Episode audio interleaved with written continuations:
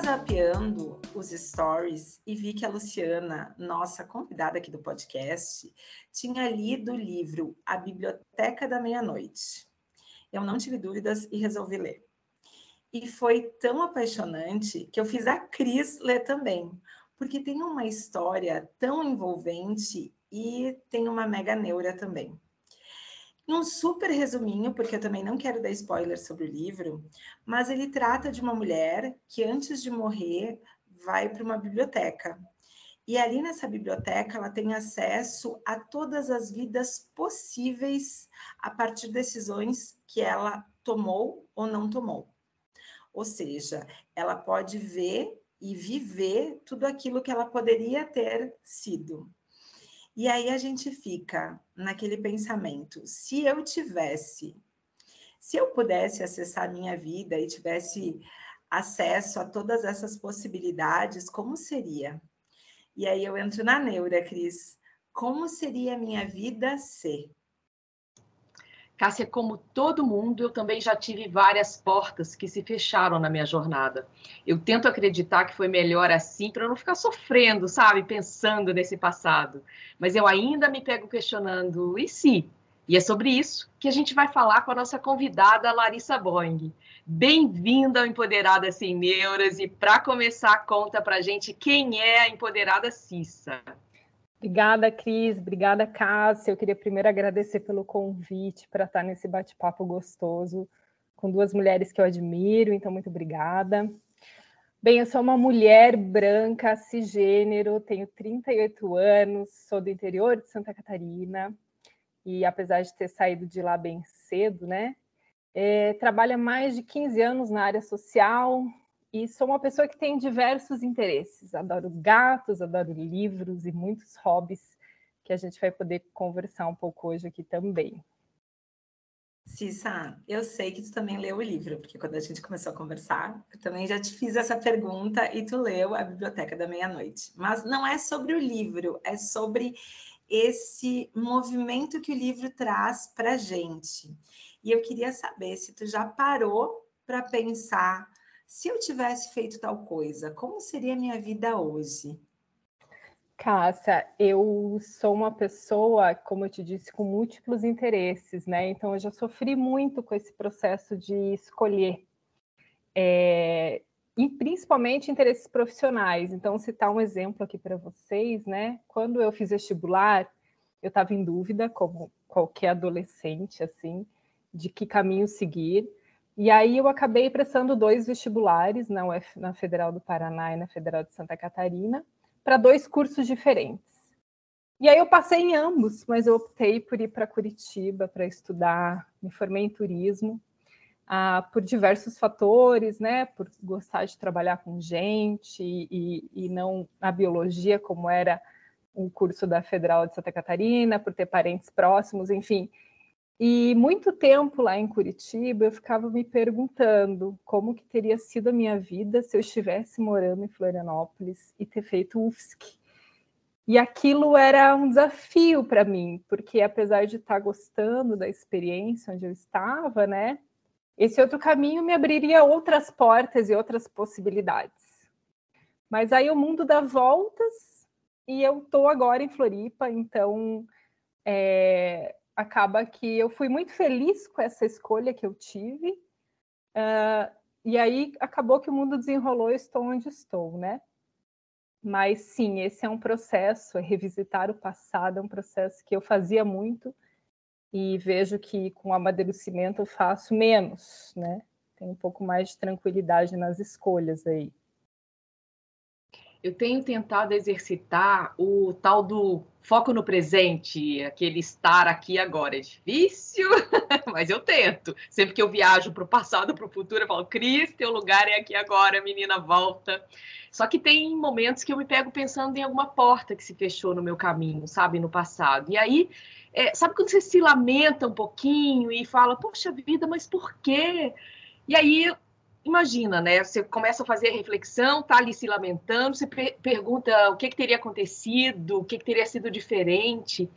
Vocês se pegam tentando lidar com esse passado, assim, bem longe do livro O Poder do Agora, né, para fazer uma referência a um livro que eu gosto tanto. Para vocês também é difícil, vocês ficam se puxando, vem para o presente, porque é aqui que é a tua vida, aqui agora. Para de se lamentar que o passado já foi. Eu fico, Cris. Eu acho que o exercício né, diário que a gente tem é de se focar no agora, não ficar no futuro, né? E nem no passado. Acho que esse é um desafio, é um treino também. Eu, por exemplo, pratico yoga e vejo que isso me ajuda muito, assim, nos processos de tomar decisão para a vida. É, e além do yoga, eu uh, fiz uma pós-graduação em facilitação de grupos. E no processo de facilitação, você precisa estar muito presente no que está acontecendo, senão você não consegue captar né, e processar aquilo que você está facilitando. Então, eu vejo que eu tenho aprendido com a vida, mas é um desafio, assim. Se eu não cuido, eu estou lá no passado ou me projetando para o futuro, caminhos possíveis. Acho que esse é um desafio bem grande da atualidade, inclusive, com a quantidade de informações, estímulos que a gente tem, caminhos possíveis, possibilidades. Então. Mas você se lamenta, sim, ou você lembra do passado é, e tá tudo bem? Normalmente eu lembro e tá tudo bem, porque eu vejo que com a maturidade que eu tinha diante das possibilidades que eu tinha, eu acabei tomando a melhor escolha, né? Então, é, tem alguns lamentos que eu estava refletindo, por exemplo, o ano passado eu perdi uma grande amiga minha e eu estava a ponto de visitá-la. Eu lamento não ter conseguido ir antes, lamento não ter me dedicado mais a essa relação. Esse arrependimento às vezes vem, né? Então, perdi minha avó também, era adolescente, mas morava na mesma cidade. Por que, que eu não fui almoçar mais com ela? Por que, que eu não registrei as histórias que ela contava, né? esses arrependimentos que a gente não consegue muito reviver, porque os outros você consegue até dar novas projeções e, e vivenciar de outras maneiras, mas esses acabam ah, é, ficando ali, né? No mais, Cris, acho que não. Acho que eu estou bem resolvida com as outras escolhas. eu não sou muito de revisitar o passado, assim, é, é difícil. Eu tenho, não tenho esse costume de. E eu vou dizer para vocês, acho que eu até falei aqui, eu esqueço muito das coisas. Eu não revisito porque eu realmente esqueço. Eu esqueço das coisas que aconteceram, eu esqueço de momentos, assim. Por que, que eu não escolhi aquilo? Passou na minha cabeça, sei, a minha cabeça que funciona assim. Se tiver algum médico nos escutando e talvez né, queira me ajudar a ter uma lembrança melhor, porque minha memória é bem, bem curta nisso. Mas o que acontece, aconteceu até, tava, antes de começar, a Larissa estava conversando que eu morei fora um tempo, e quando eu fui embora, eu tinha sido demitida. Lá eu revisitava muito essa demissão. Assim, eu voltava muito para entender aonde foi meu erro porque quando ela fez ali a entrevista de desligamento, né, ela falou algumas coisas que eu não conseguia me conectar, e aí eu voltava muito. E eu lembro de fazer muito ponopono, porque esse voltar me machucava tanto. Esse arrependimento, é, é, ele é tão dolorido, assim, se eu tivesse naquele dia feito tal planejamento, talvez eu não teria sido demitida. A gente começa a se machucar de tal uhum. forma e aí eu fui lendo e fui fazendo o Ponopono. Eu trabalhava num supermercado na época, de degustadora, fazia degustação de, de chantilly Providence. E enquanto as pessoas não vinham pedir chantilly, eu ficava fazendo o ponopono. Eu acho que era uma forma de me distanciar disso porque eu acho que existe esse, essa volta ao passado, esse se eu tivesse feito, que é bacana, que é leve, mas existe um que é dolorido, assim, que, que é mais, que machuca a gente. Enquanto você falava, eu estava relembrando umas anotações que eu fiz é, sobre o curso de neurociência, e lá estava a seguinte explicação que, que me marcou muito. Quando a gente volta e revive coisas do passado, o nosso corpo não entende que a gente está no passado, sabe? Que aquilo já passou. A gente, inclusive fisicamente, a gente sofre como se a gente tivesse naquele momento vivendo aquela coisa de novo. E eu falei assim, mas por que então que eu vou ficar me machucando tanto voltando para essas coisas do passado? Tem uma dor ali que o teu cérebro não entende que aquilo já passou. Se você traz aquilo para a memória hoje e vivencia, tu está vivenciando aquela dor. Eu achei muito legal, porque a, quando a Cássia comentou, ela comentou assim, aquilo me doía, e doía de, de fato, né? É de verdade essa dor. Tu revive, tu, tu sente a dor de novo. Mas existem também uh, esse EC que são positivos, né? Que são bons. E aí eu queria saber de vocês, porque eu tenho muitos, se eu tivesse ficado até naquela festa, até de manhã, porque eu fui embora às três, eu queria ser uma moça comportada, devia ter me jogado até às sete da manhã. Por que, que eu não beijei mais aquele cara? Nunca mais vi ele na vida e era maravilhoso. Ou por que, que eu não disse, né? Hoje eu tenho muito mais claro, claro, a gente amadurece mais claro como são as minhas formas, as minhas linguagens do amor. Eu sou muito de falar, mas isso eu amadureci, antes eu não falava. Isso é uma coisa que eu me arrependo, assim, de não ter dito o quanto que eu gostava das pessoas, o quanto aquele momento foi maravilhoso. E são arrependimentos bons, assim, não são arrependimentos que me doem. Vocês têm arrependimentos bons? Eu tenho, assim, tenho arrependimento de não ter viajado mais, sabe? Porque eu adoro viajar, né? Então, eu morei na Bahia por oito anos, e aí fiquei pensando, por que, que eu não fui mergulhar em Abrolhos? Por que, que eu não viajei de carro pelas capitais do Nordeste? Então, por que, eu não aproveitei mais e fiquei bastante naquele espaço, naquele lugar que eu estava, que também era incrível, né? Então, arrependimentos nesse sentido. E eu costumo, Cássia, me, me arrepender mais pelo que eu não fiz do que eu, pelo que eu fiz. Acho que isso é um, é um jeito meu, né? Ponderada, demora para tomar decisões, então às vezes eu sinto que tenho mais arrependimentos grandes, não tenho arrependimentos grandes do que eu fiz, e sim do que eu às vezes deixei de fazer. Mas arrependimentos bons, né? Como você diz aqui nesse sentido. Eu não tenho muitos arrependimentos assim fortes, não. É, tem um que parece bem bobinho, mas que eu vou compartilhar com vocês. Que eu, eu adorava assistir as corridas de Fórmula 1 com a Ayrton Senna. E aí, já viu, né? Eu me arrependo de não ter ido ver ele em São Paulo, porque era relativamente perto de Belo Horizonte. E aí, como eu adoro o YouTube, assim que eles vieram para o Brasil, eu fui lá assistir o Bono cantar, né? Antes que fosse tarde demais para ele, para mim. Foi ótimo. No mais, acho que as decisões que eu tomei, elas foram muito bem pensadas. Então, eu não tenho, não tenho essa, esse arrependimento, não. E por falar em arrependimento, né, das coisas que a gente fez ou das coisas que a gente não fez, é, eu costumo muito usar a frase uma escolha uma renúncia. Quando eu me mudei para Floripa, a minha família ficou toda em Minas. É, e eu fiz muita terapia até eu decidir que eu queria estar era aqui mesmo em Floripa. E aí eu arquei com todas as consequências dessa decisão e sem muitos arrependimentos. Então, para tudo que a gente escolhe, a gente está deixando um mundo de outras possibilidades para trás. E aí acho que a gente tem que ter consciência disso, né? E olha que hoje em dia a gente tem um menu de várias opções para a gente escolher uma coisa. É, basta a gente olhar quantas vezes eu já fiquei ali no, no, no, Netflix tentando achar um filme, né? Acho que eu passei mais tempo escolhendo alguma coisa para assistir do que de fato assistindo depois. Mas sobre essas decisões, o que eu tenho para mim é que se a gente toma uma decisão sabendo das renúncias que a gente vai ter que fazer, é, do risco que a gente vai correr e tudo mais, a gente para de se lamuriar lá no futuro, sabe? A gente, é, eu penso menos no e se quando eu tenho mais certeza das escolhas que eu fiz e das renúncias que eu fiz também. Faz sentido para vocês isso? Para mim faz, Cris. Eu tenho uma prática que talvez seja comum para muitas pessoas, que é escrever uma lista de prós e contras. Eu enrolo um pouquinho até começar ela, porque eu tento decidir assim emocionalmente, sem precisar, né, é, listar.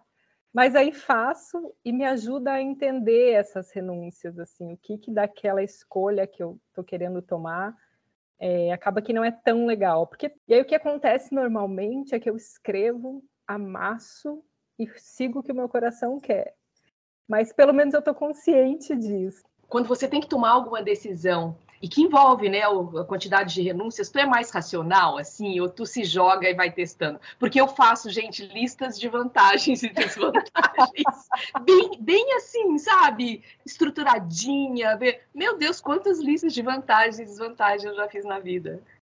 Eu sou mais racional, Cris. Eu sinto que eu tive uma pequena mudança com a pandemia. Acredito que eu precisei lidar com mais mudanças e me conectei um pouco mais, tomar decisões mais rápidas. Mas eu pondero bastante, demoro, converso com uma pessoa, converso com a terapeuta, vou para aquela amiga que é bem crítica, assim, quando eu tô, quando eu tô bem fortalecida e normalmente escrevo. Uh, nem sempre eu tomo a decisão que tem mais prós. Às vezes eu tomo a decisão que está mais conectada com aquele momento que eu quero viver mas eu tenho mais consciência. E eu passei por uma experiência parecida com você. Acho que estou falando um pouco demais, mas. Não, a gente está adorando ouvir o compartilhar. Para mim, é, é, é, essa troca é, é, é, o que é muito rico aqui, sabe, Larissa? Fala à vontade. É. essa experiência também de voltar para o Sul, depois de tantos anos longe da família de origem, né? Também foi uma experiência com bastante ponderação, foi uma decisão com bastante ponderação oito anos fora, né? E aí decidi voltar, escolher onde morar. Então, escolhi Floripa. Acabou que tudo fluiu muito rápido depois que eu tomei a decisão, mas foi uma experiência também bastante conversada e gestada, digamos assim. Com algumas listas. E a minha amiga Cássia é racional para tomar essas decisões, escolhe renúncia ou se joga? A Cássia acredita na deusa. sabia, eu sabia. Se, se fosse apostar com a resposta da minha amiga, eu tinha escrito muito, algo muito parecido. A Cássia acredita no universo, acredita nos sinais. A Cássia flui. Eu não sou racional e eu acho que, na verdade, a gente também tem sorte né, nas escolhas. Em alguns momentos a gente consegue ter sorte, porque quando eu fui para Portugal, eu fui sem conhecer a cidade, eu escolhi pela universidade que eu queria estudar, assim, sem ter muito conhecimento, eu fui, sabe? Mas eu acho que tem uma coisa dentro dessas decisões que eu tomo, é que eu também sou muito volátil, acho que é a palavra. Eu decido ir. Se amanhã eu decidir voltar, tá tudo bem.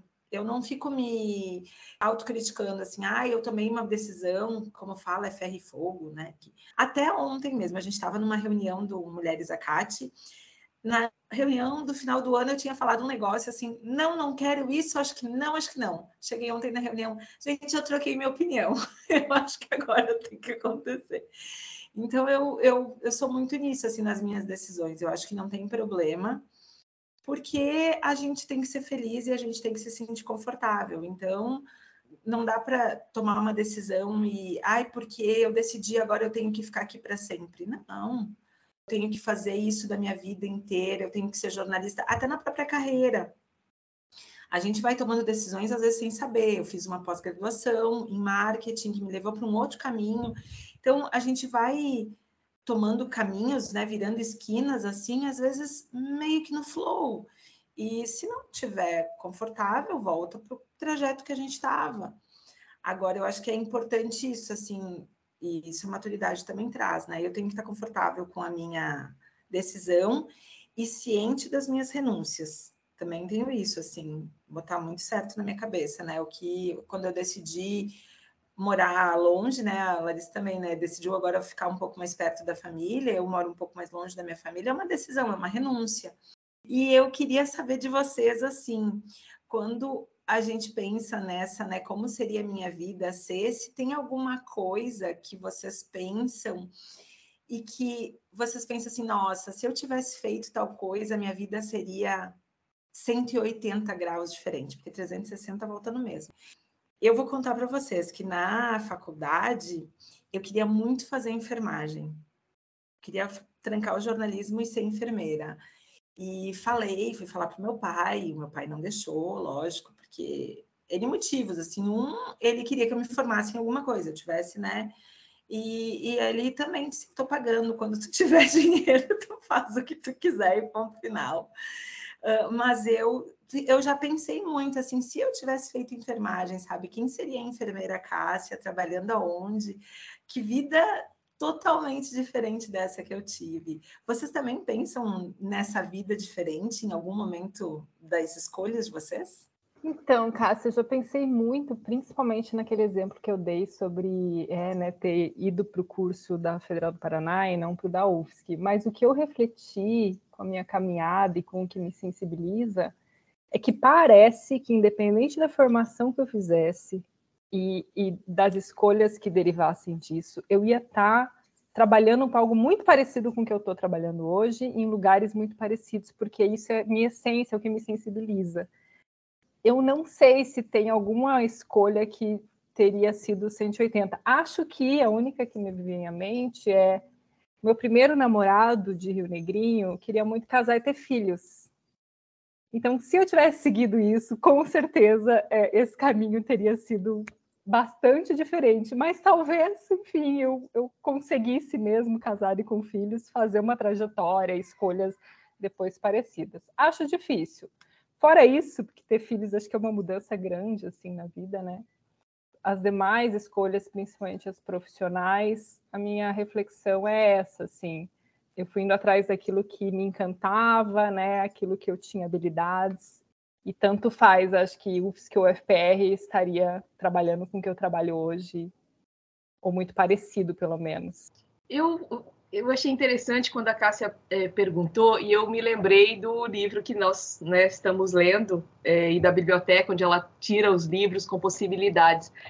Olha, eu fiquei pensando, na minha vida profissional, eu até fiz testes vocacionais, fui visitar a faculdade de medicina e tudo mais, mas definitivamente não é minha praia. Então eu teria escolhido, uhum. sabe, em várias vidas, acho que engenharia estaria ali também. É, em relação a, a, outros relacionamentos e tudo mais, eu, se eu olhar para trás e tomara que todo ex-namorado que me fez sofrer escute, eu estaria no sal se tivesse casado com um deles. Então, esse meu em si aí, deixei para trás com muita felicidade todos os demais. O restante, morar em Floripa, adoro. Então, esses, essas decisões que impactam muito na nossa vida, né? E gosto também do olhar da Cássia. Eu fiz engenharia, mas depois eu fui mudando. Trabalhei muitos anos com isso, em chão de fábrica, como uma engenheira, me vivenciei aquilo, a indústria. Depois eu falei, não, não quero mais isso, não. Vou para outras coisas e fui fazendo outros caminhos.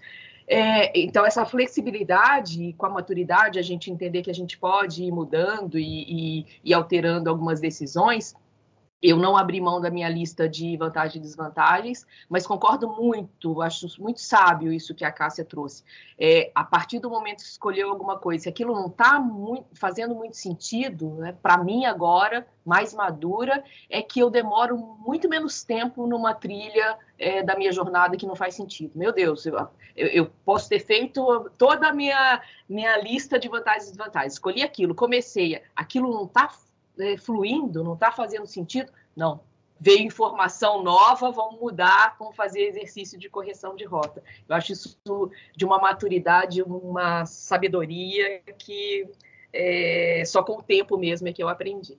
Queria fazer um, uma, né, não sei se é pergunta, mas na verdade é, eu acho que vocês também já viram muito, até para aquele próprio áudio do filtro solar, ou teve também uma época que acho que foi uma enfermeira que ela falou sobre todas as coisas que as pessoas antes de morrer, né, que estavam em fase terminal, se arrependiam e assim, e todo esse arrependimento que essas pessoas trazem é sempre muito emocional. Né? E eu queria saber de vocês assim, se vocês pensam também isso no futuro, assim, vão ficar velha, porque eu também penso lá no futuro. A gente está falando muito de passado, mas também no futuro olhando para o passado, né? Quando eu olhar estiver bem velhinha, 120 anos, porque até a gente envelhecer, a tecnologia vai ter evoluído, daí a gente vai ficar sempre mais velho. Sim, 120 parece um marco. Eu tenho um amigo meu que fala, eu vou viver até os 120. 120 acho que é um, um número aí cabalístico, sei lá.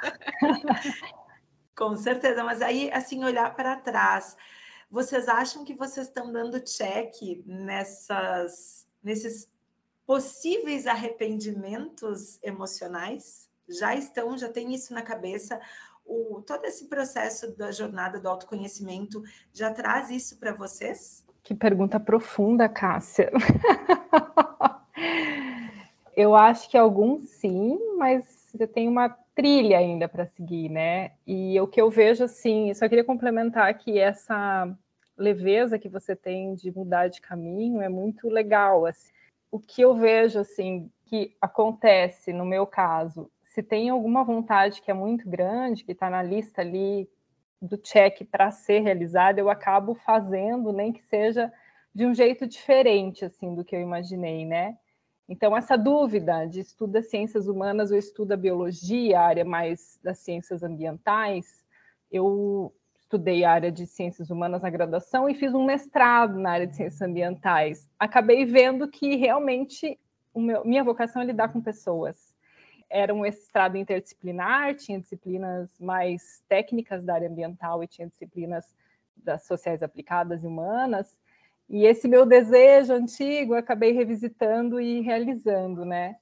Então, esse era um check que tinha ficado há 10 anos paradinho, e aí eu resolvi fazer isso, e vejo que eu tenho feito muito dos meus cheques por meio de, do estudo. Então, cursos, formações, viajar para um congresso, isso tudo vai me ajudando a conquistar com a desculpa do estudo, mas eu vou fa fazendo todas as vivências que eu também tenho vontade, né? Mas tem várias ainda que estão na lista, pessoais. Tenho muita vontade de ser mãe, ainda não sou. Esse é um check bem grande, é uma decisão bem grande, né? Morar mais perto do mato, já estou conseguindo. Agora estou em Biguaçu, numa vista linda enquanto eu falo com vocês. E conseguir conciliar essa rotina de cidade grande com mais tranquilidade de moradia. Então, isso é um, um check, sim, uma vontade bem grande que foi conquistada mas é uma pergunta que tem que refletir um pouco mais. Cris, me ajuda. Todos os livros que eu já li até hoje, e tem um que é mesmo de uma enfermeira que ela cuidava de pacientes terminais, e todos eles não falavam, ah, eu queria mais dinheiro, eu queria mais poder. Não, todos eram, eu queria ter amado mais, né? Ter... Aí tem uma música, acho que do Titãs, queria ter amado mais, enfim.